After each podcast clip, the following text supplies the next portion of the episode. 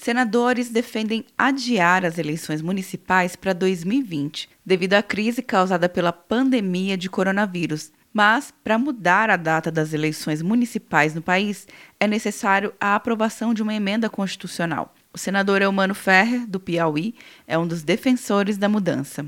Eu acho que chegou o momento de nós prorrogarmos as eleições, para que haja uma coincidência de eleições, eleições gerais, em 2022. De prefeito, vereador, deputado estadual, deputado federal, senador, governador e presidente da República. Para apresentar uma PEC, são necessários 27 assinaturas e o senador Major Olímpio de São Paulo já está em busca de apoio. Para Olímpio, no caso de adiamento, o fundo eleitoral poderia ser destinado para a área da saúde. Não vai ter tempo de gastar esse recurso, nós não temos nem a certeza se nós teremos as eleições no dia 4 de outubro. Duas propostas de emenda à Constituição que alteram o calendário das eleições já estão em debate na Comissão de Constituição e Justiça do Senado. Uma do senador Luiz do Carmo, de Goiás, e outra do senador Marcelo Castro, do Piauí. De acordo com as propostas, as eleições municipais e as eleições gerais deveriam acontecer no mesmo ano, a partir de 2026.